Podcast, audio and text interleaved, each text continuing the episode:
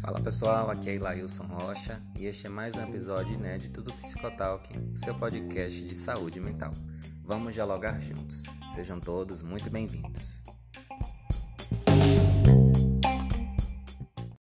Falar de psicologia é falar de sociedade, e falar de sociedade é levantar questões para o diálogo, para a reflexão, mas principalmente para as questões de comportamento que envolvem mudança. Com a pandemia, alguns assuntos ficaram mais expostos, ficaram mais nítidos do que já eram, e hoje a gente vai falar sobre o racismo.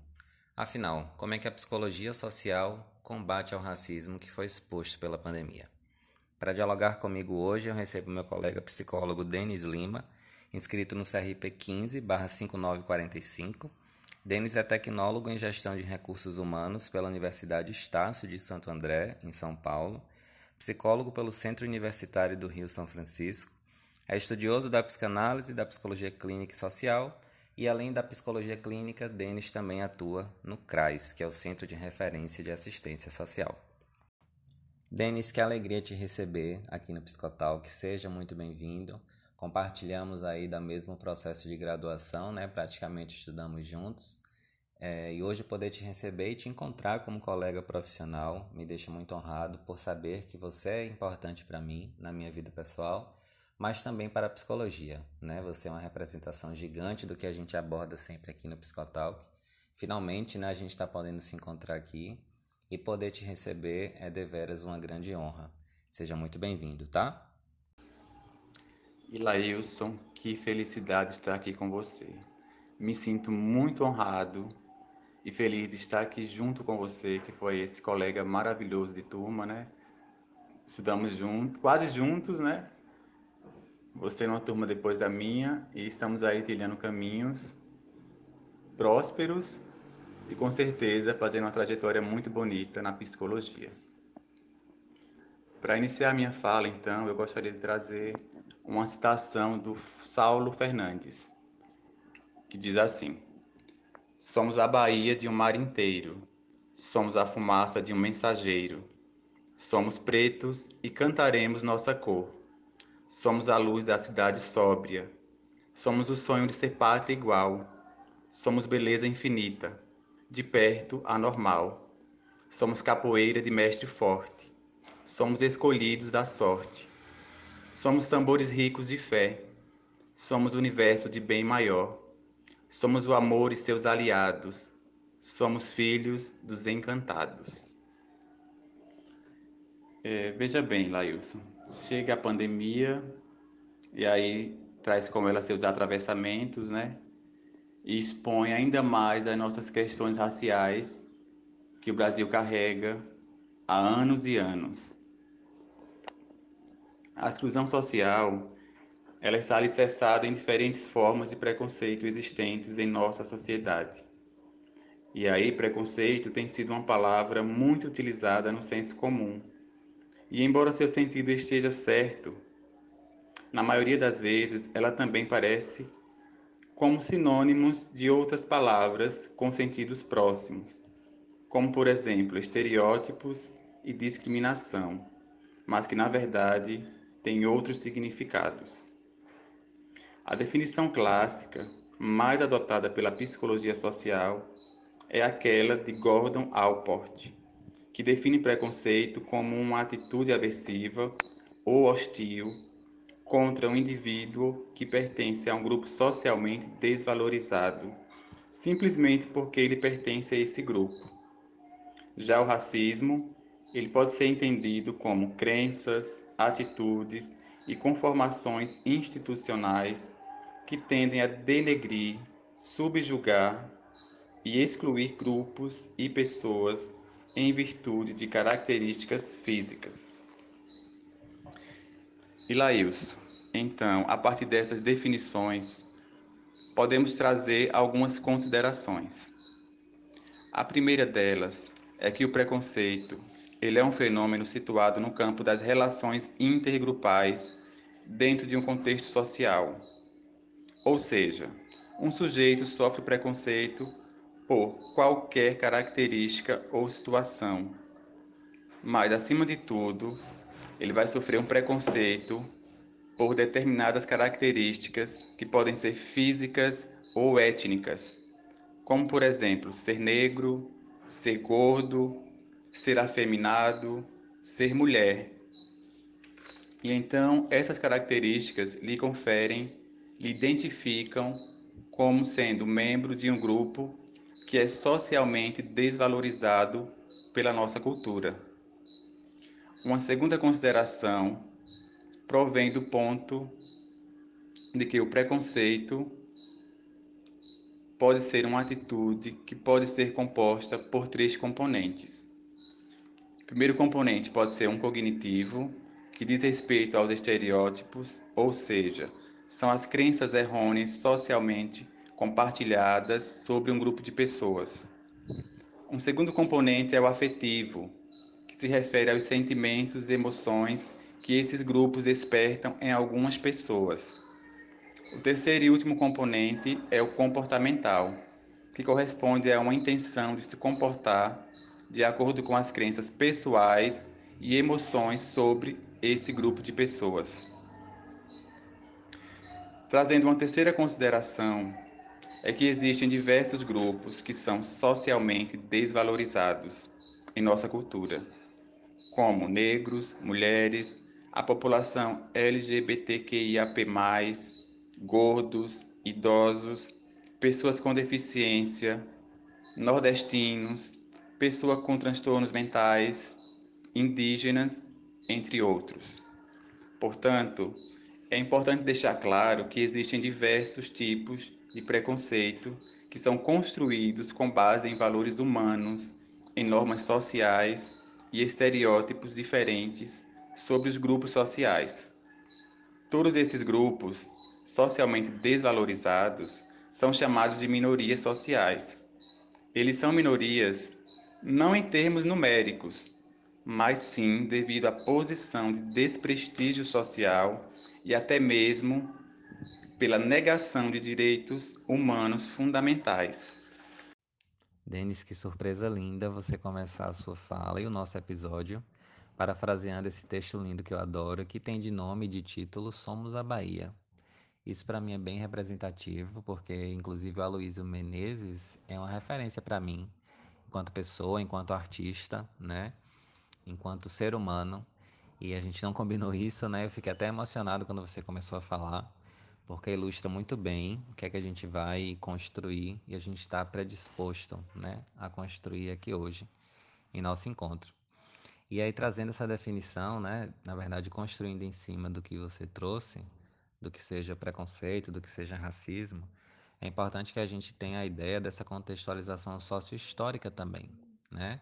O que a gente tem hoje em sociedade de racismo e de preconceito, em sua grande maioria, são atitudes e comportamentos que são aprendidos, são herdados, são ensinados que por muitos anos foram fomentados e replicados né, em sociedade. Hoje a gente vive um movimento que ele é um movimento mais psicoeducativo, as pessoas estão entendendo melhor determinadas questões, elas estão revisitando e revendo né, certos comportamentos acerca do que seja algo é, que exclua, que oprima, né, que segregue. Hoje a gente está vivendo um movimento diferente mas que por muitos anos e ainda hoje tem, infelizmente, né, que é esse movimento mesmo do que seja o preconceito em sua essência, né, que é a exclusão e que é a violência é, pelas pessoas com base naquilo que elas são, né? E por que eu sempre trago esse, esse, essa contextualização sócio-histórica, né? Porque esse racismo, que é sócio-histórico, ele permanece até hoje em sociedade. Por que é que a gente não vê e hoje ainda é um grande debate, hoje ainda é, são grandes pautas a respeito disso. Por que, que a gente não vê pessoas pretas ocupando lugares de poder com tanta frequência, né? Por que, que as grandes empresas e as grandes marcas, os grandes monopólios não colocam pessoas pretas em seus corpos de funcionários? Né? Por que, que esse debate ainda ele precisa ser debatido? Porque a partir do momento em que a gente precisa debater sobre algo, é porque esse entendimento ainda ele não está claro. Então, isso que eu chamo de sócio histórico é exatamente essa ideia que ela é cristalizada e que ela afeta querendo ou não, a contemporaneidade, os dias de hoje, né?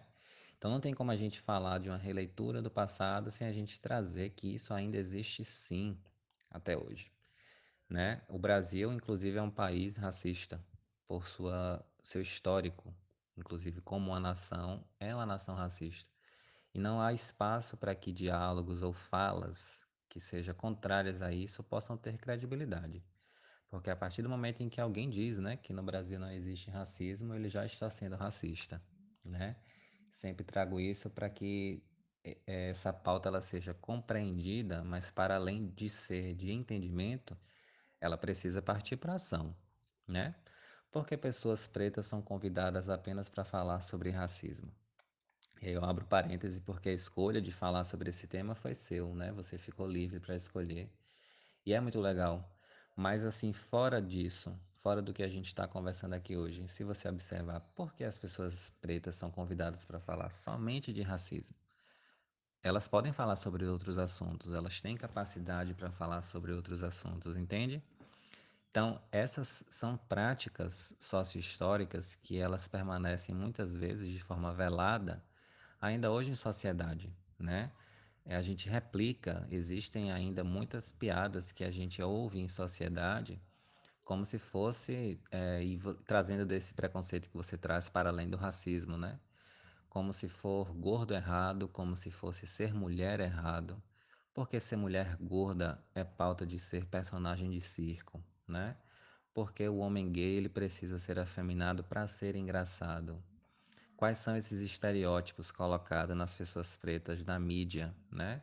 Porque um ator preto ele só pode fazer o papel do vilão ou do bandido e não do protagonista, né? Porque o estereótipo cômico do homem gay precisa ser replicado em novelas, em séries e em filmes. O homem gay ele pode ocupar um papel de protagonismo, longe dos arquétipos e dos estigmas construídos em sociedade, entende? Então sempre trago esse, essa visão não somente do racismo, mas do preconceito em si como sócio-histórico, porque é algo aprendido, é algo fomentado e ainda hoje sim ele implica na saúde mental dessas pessoas que sofrem racismo e que sofrem qualquer tipo de preconceito, né? Mas hoje para que a gente possa ter uma costura melhor na nossa fala, eu quero prolongar isso que eu estou trazendo para você, justamente nesse impacto na saúde mental, né? Na sua visão, Denis, enquanto psicólogo, enquanto pessoa também representativa que hoje aqui está, né? Quais são os impactos na saúde mental das pessoas que sofrem racismo? Como é que você acha que isso pode é, ocasionar também nessa, é, nessa projeção social que a gente está conversando? Mas como é que isso pode, pode prejudicar o coletivo enquanto uma sociedade? Belíssimas colocações, Lailson. Tua fala nos trouxe aí algumas provocações. E então, antes de eu ir para o próximo ponto e responder a tua pergunta, eu quero fazer um link e trazer um pouco do contexto histórico junto com a sua fala, que eu achei muito pertinente a este diálogo. Então, a pandemia da Covid-19, né, ela escancara um grave problema social para o Brasil, que o nosso país já vivenciava que é uma série de extremas desigualdades sociais. Neste caso, o problema fica mais evidente ainda, que é o racismo, né? O tão falado racismo. E aí, historicamente falando, a população negra no Brasil, ela tem sofrido desde o período da escravidão até os dias atuais, com seus direitos fundamentais negados, como o direito à moradia, à saúde, a educação e a comida. Assim, essa situação atual que estamos vivendo, ela mostra que o racismo, ele é real, ele é perceptível. Hoje eu estou aqui falando, eu quero deixar muito demarcado essa minha posição de fala de homem negro, psicólogo, nordestino e brasileiro. Eu acho muito importante falar que eu estou falando, é, pontuar que eu estou trazendo essa fala de uma posição de um homem negro que também já sofreu e às vezes sofre também racismo na própria pele. E aí, o nosso Brasil,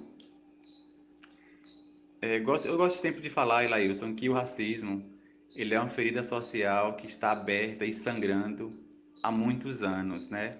Eu espero que nós todos juntos, pretos e brancos, possamos fazer essa ferida cicatrizar. E aí ainda voltando ao contexto histórico, falando um pouco ainda dessa realidade, né, que o nosso país enfrenta, que é o racismo, o Estado ele deve sim promover políticas públicas mais eficientes para reparar a dívida histórica que esse país tem com os negros. Porque veja bem, veio a Lei Áurea, ok, libertou a população preta da escravidão, mas não houve um reparo, nada reparou ainda os vestígios que a gente traz na nossa cor da pele. E aí, segundo dados do IBGE, nós somos o país com a maioria da população negra, chegando até 54% da população é negra no nosso país.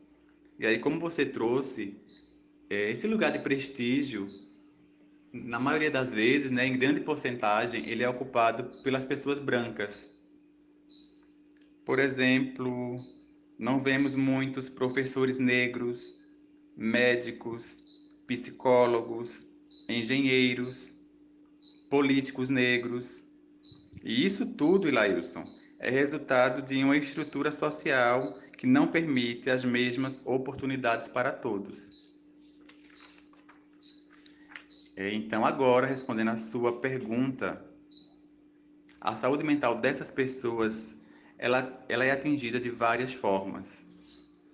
Primeiro, de um ponto de vista mais individual, os estereótipos que são compartilhados socialmente de que os negros são inferiores repercutem diretamente na autoestima das pessoas em questão. Em segundo lugar, essa própria experiência de viver a discriminação afeta drasticamente a saúde mental dessa população. Existem dados na literatura mostrando que os índices de depressão e suicídio em membros de grupos minoritários são mais elevados. E em terceiro lugar e último, cabe ressaltar que muitas vezes a população negra não tem acesso adequado aos serviços de saúde, o que pode agravar ainda mais as condições de saúde física e mental dessas pessoas.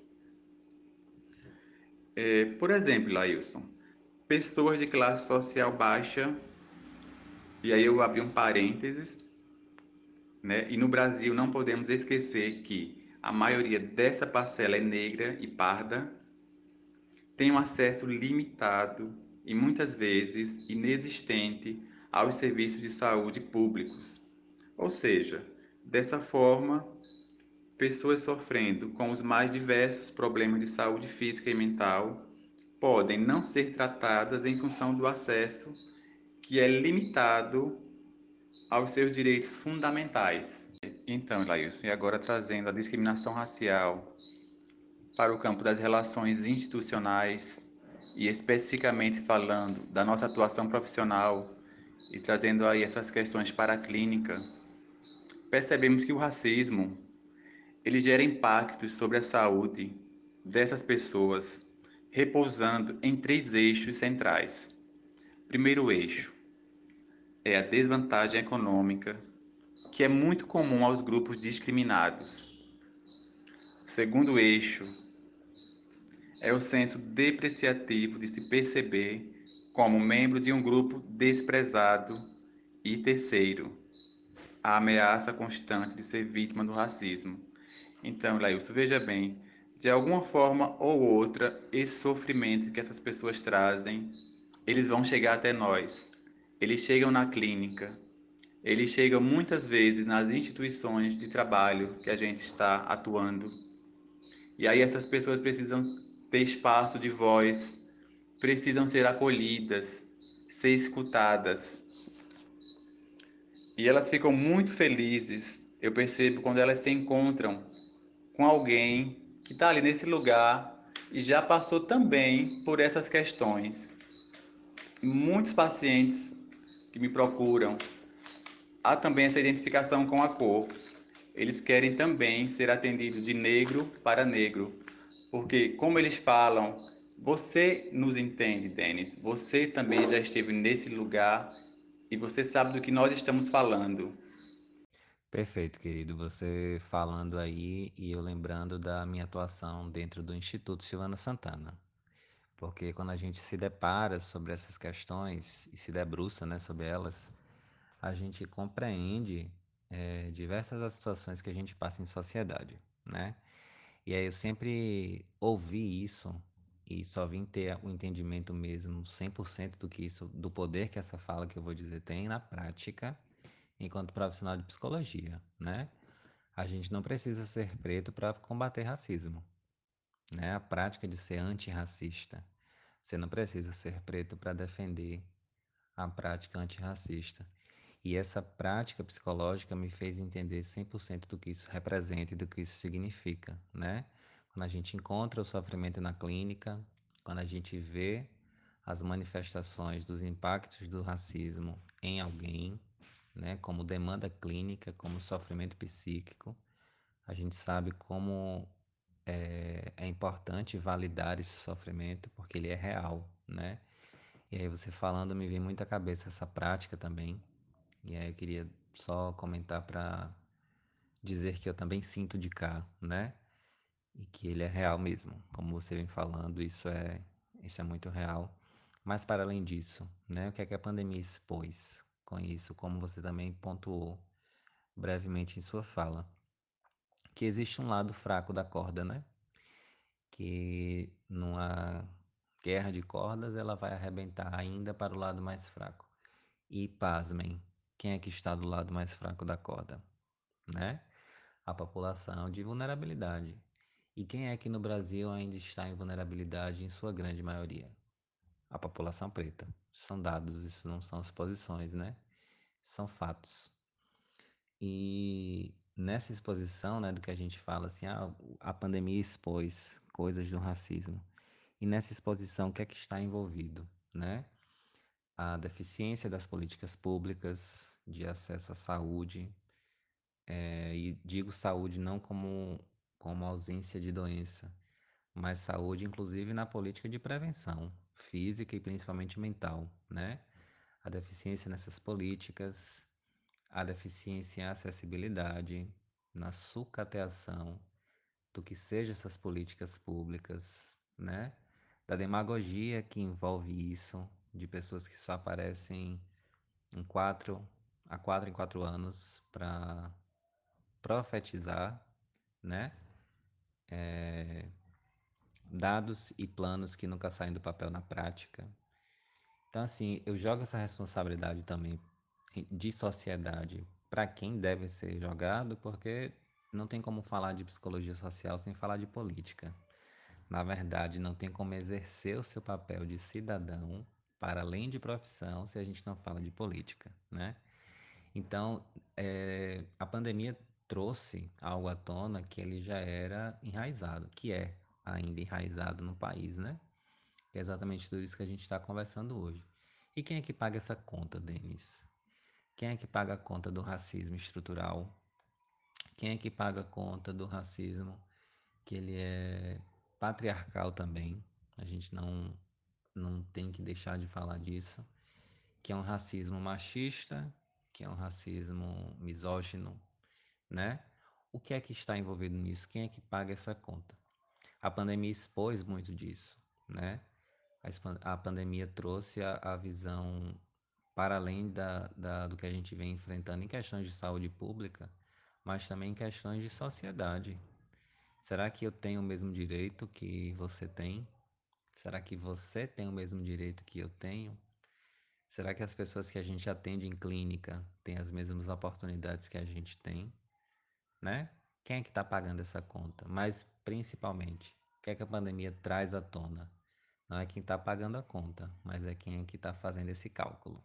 Né? E isso tem uma discrepância social que ela é gigante, para além de clínica, né? para além da profissão, que é humanitária. Não tem como a gente falar disso também sem a gente levantar essas questões, né?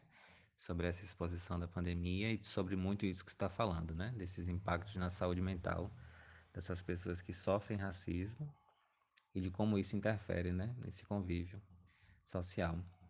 E aí, meu querido, é, antes de eu trazer né, a minha vivência enquanto também psicólogo social, eu quero que você fique muito à vontade para falar sobre o que você, enquanto psicólogo, é, e psicólogo social também, né? Acredita que possa trazer de benefício, né? Como é que a psicologia em si e a psicologia social é, pode trazer de benefício nesse enfrentamento ao racismo. Antes de trazer a minha prática e o que é que eu acredito sobre, né? Eu quero deixar espaço para que você inaugure, né? E coloque o que você achar pertinente. Olha, Lailson, realmente a conta ela é altíssima. E acredito que a população preta ela tem pagado dobrado, viu? Esse saldo aí tá meio que numa balança desigual. A começar pelo aquele velho, pelaquela velha frase, né, do início da pandemia que fala: "Fique em casa". Muitas pessoas não têm casa ou se tem está em situações precárias, falta alimento, falta água para lavar as mãos, né? E seguir aí com as regras de higiene. É, eu acredito que o acesso à educação ele é um dos passos necessários para reduzir as extremas desigualdades sociais que existem no nosso país. Considero ainda que a psicologia ela tem um papel central nesse contexto. A este respeito, Ilailson, um dos princípios fundamentais do Código de Ética do Psicólogo é trabalhar visando promover a saúde e a qualidade de vida das pessoas e das coletividades e contribuir para a eliminação de quaisquer formas de negligência, discriminação, exploração, violência, crueldade e opressão. Então veja, é, a gente vê que a psicologia social ela é uma área que tem como norte principal justamente o estudo e a atuação do psicólogo nas dinâmicas que acontecem na relação do indivíduo com a sociedade. E aí, quando estudamos, quando vamos entender e perceber essa relação, fica muito evidente o quanto a forma como as sociedades estão organizadas, é, vejamos, suas normas, seus valores, entendemos que eles repercutem diretamente em aspectos psicológicos dos sujeitos. Deste modo, é, o psicólogo social ele tem as ferramentas para entender que muitas vezes a forma de atuar e de intervir no sofrimento de um indivíduo não é intervindo só nele diretamente, mas sim intervindo em toda a sociedade. Entendemos que esse sujeito ele faz parte de uma construção social, ele está dentro de um contexto, ele é constituído através das relações. Então eu não posso querer agir ou intervir só naquela pessoa. Não, eu preciso considerar o contexto que ela está inserida, sua situação socioeconômica, as relações de poder que perpassa o território que ela está, local que ela está morando, entre outros pontos. O psicólogo social, juntamente com outros profissionais, e aí é onde entra a questão da, da equipe multiprofissional nesse trabalho né, tão rico que pode trazer resultados. Não é só eu enquanto psicólogo social, é eu juntamente com os professores, com a comunidade, com a família. É um trabalho realmente em equipe. Cabe a nós pensar formas de levar informação e reflexão para a sociedade Acredito, Lailson, que o objetivo máximo da ciência deve sempre ser a produção de conhecimento científico para a promoção de uma sociedade melhor. Se eu estou ali nas pesquisas, se eu estou ali nas leituras, mas o conhecimento que eu produzo não causa impacto na população, é, fazendo com que ela reflita, com que ela mude os posicionamentos, com que ela melhore enquanto sociedade, não adianta. Esse conhecimento irá para o armário, para o arquivo. não vai modificar, não vai melhorar a vida das pessoas. Por mais difícil e doloroso que seja admitirmos que vivemos em uma sociedade extremamente desigual, esse passo ele é necessário e fundamental.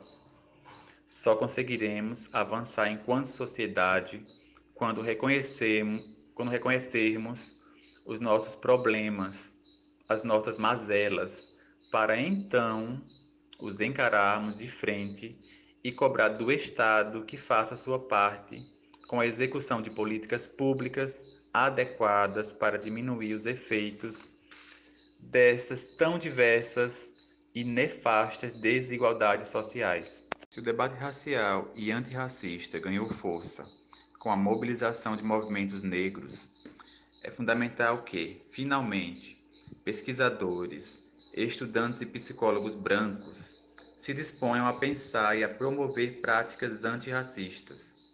Não só nós, enquanto negros, mas que os brancos também estejam dispostos, como você bem falou na sua fala anteriormente, a estar também nessa luta junto conosco, promovendo práticas antirracistas. Neste sentido, nos parece fundamental que o conceito de racismo estrutural passe a compor o repertório de ferramentas teóricas e práticas neste campo do conhecimento e trabalho. Enfrentar o racismo como uma questão que perpassa as mais diferentes instâncias de nossa sociedade é uma questão aí de urgência.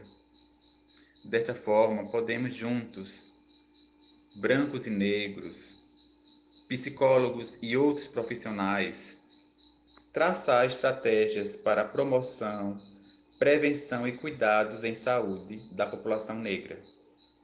Uma outra observação muito importante, Lailson, que eu quero trazer, é que no campo das formações se faz necessário que os currículos abordem a temática do racismo, fomentando reflexões sobre as práticas profissionais para seu enfrentamento.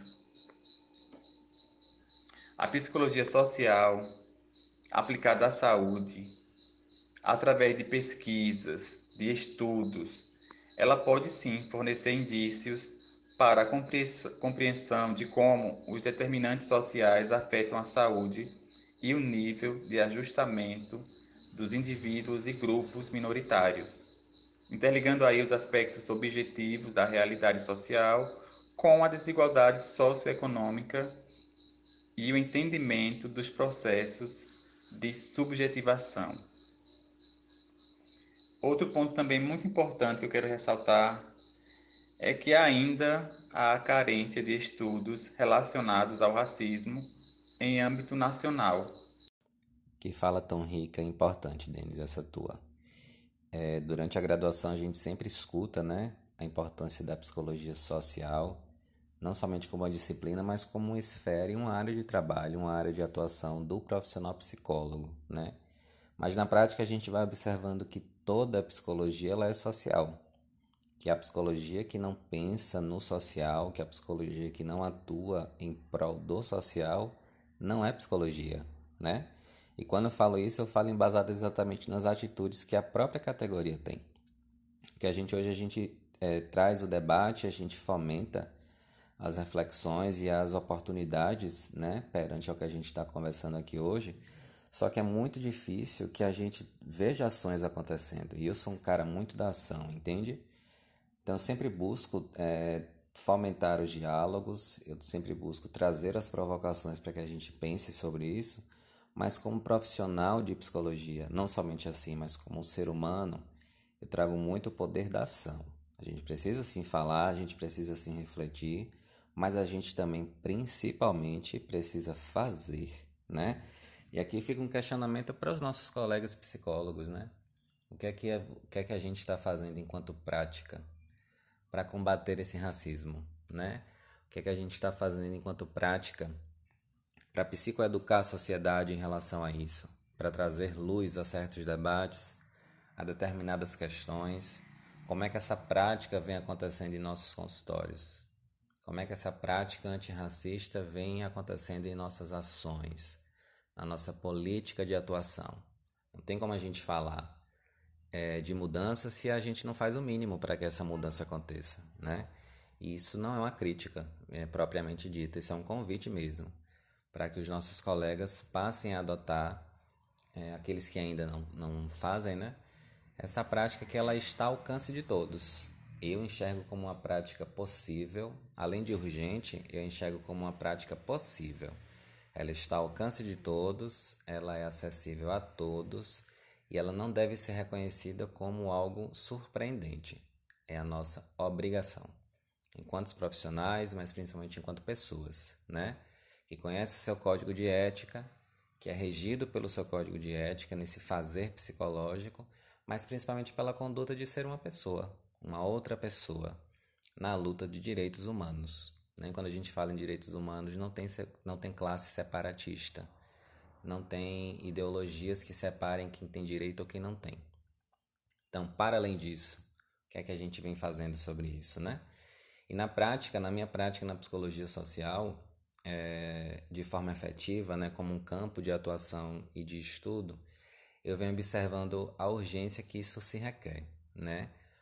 Tudo pelo que a pandemia expôs, como a gente já conversou aqui hoje, mas principalmente pelo que vem de herança, de um país e de uma sociedade que exclui, que violenta e que segrega, né? A população preta há milhares de anos. Então, é, na, nessa atuação, né, dentro da psicologia, que fica até um compartilhar com as pessoas que estão nos ouvir dessa minha prática, eu sempre fico muito feliz quando eu ouço é, dos meus pacientes.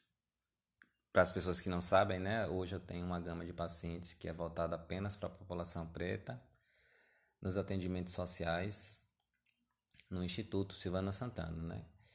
E quando é, eu me deparo com eles e que eu ouço a demanda, que eu ouço os questionamentos, que eu ouço o que me chega em consultório e em ambientes clínicos, eu venho me deparando de que essas demandas elas não são iguais. As demandas nunca serão iguais, né? Mas o que, onde é que eu quero chegar? Existe, existe capas sociais que a população branca jamais vai entender, jamais vai sentir, jamais vai, vai conseguir alcançar, é, que envolvem a população preta. Capas essas maldadas pela exclusão profissional, é, pelo preconceito, pelos estigmas, pelos tabus sociais, pela violência mesmo, a violência legítima, é, a violência física, a violência psicológica, a violência patrimonial, que se envolve quando a gente fala de racismo. Porque falar de racismo não é só falar da discriminação de uma cor, né? Ter, ter repulsa de alguém apenas pela cor. Quando a gente fala de racismo, a gente está falando de violência em todas as suas esferas. E na minha prática social, eu observo que a população branca jamais vai ter acesso às capas que envolvem as demandas da população preta. E isso não é pauta para vitimizar a população preta. Isso é pauta, isso é pauta na verdade, para trazer à luz é, e à tona questões sociais que são de extrema urgência. Se, essa, se esse profissional que escuta é, certas demandas não naturaliza isso, ele está fazendo seu papel enquanto psicólogo. Mas se você, enquanto psicólogo, ouve essa demanda e você naturaliza o que você está escutando, a gente volta lá para aquele ponto quando você traz que os seus pacientes te dizem, né? Denis, eu confio em você porque você sabe o que a gente sente. Isso é um dado muito importante, Denis. Quando alguém te fala isso, você entende, é, pela representatividade que você tem, por você ser igual a nós, quantos diálogos em sociedade a gente não vê, né? De, de pessoas brancas naturalizando o sofrimento de pessoas pretas, sequer acreditando que esse sofrimento existe. Infelizmente, a gente sabe que dentro da psicologia também tem práticas assim, né? Então, eu trago esse, esse, essa reflexão geral né, e esse convite para a ação, para a própria categoria de psicólogos, para que essa mudança que a gente busque, que a gente tanto deseja, comece a partir da gente mesmo, da nossa prática, da forma que a gente se dispõe a estar a ouvir os outros, da prática que a gente se disponha a prestar um serviço igual e inclusivo para todos que nos circundeiam enquanto sociedade, mas principalmente para aqueles que se dispõem a nos confiar enquanto psicólogos, né? Que toda psicologia que ela não exerce a sociedade e para a sociedade, mais uma vez, não é psicologia, porque toda psicologia é social. E aí, meu querido, eu quero te agradecer mais uma vez, tá? Por você ter aceitado o convite de estar aqui com a gente hoje, transbordando conhecimento e construindo junto com as pessoas, né? Junto comigo e ao meu lado, eu acho que é muito importante também frisar esse ponto de que a gente não precisa sofrer racismo para a gente ser antirracista, né? Para a gente combater ao racismo. A gente não precisa ser preto, a gente não precisa ser gay para combater a homofobia, a gente não precisa ser gordo para combater a gordofobia e todos os preconceitos que a gente poderia ficar aqui por horas falando, né? A gente precisa ser gente, e nesse caso a gente precisa ser um psicólogo em prol da sociedade. E eu vejo muito isso em você, e você sabe disso, o quanto eu me inspiro na sua prática, na pessoa que você é e no que você representa para exercer a psicologia que eu acredito. Então, muito obrigado, tá bom? Muitíssimo obrigado, Ilailson, por esse lugar de fala, por esse diálogo tão rico, tão reflexivo e necessário para os nossos dias e para as nossas vidas. É, quero deixar duas sugestões de leituras. O primeiro livro é Um Defeito de Cor, da Ana Maria Gonçalves, e o segundo, Racismo Estrutural, do Silvio de Almeida. Eu encerro minha fala com a seguinte frase da filósofa Angela Davis, que diz assim: Não basta não ser racista, é preciso ser antirracista. Sejamos. Para vocês que querem conhecer e acompanhar o trabalho do Denis, o Instagram dele está disponível na descrição deste episódio. Tudo que a gente traz para cá, tudo que a gente conversa a gente fomenta é pensando em sociedade e é para vocês. Muito obrigado pela audiência e pela companhia. Na próxima semana estamos aqui com mais um episódio inédito do Psicotalk, também pensado sempre para vocês. Um grande abraço e até lá.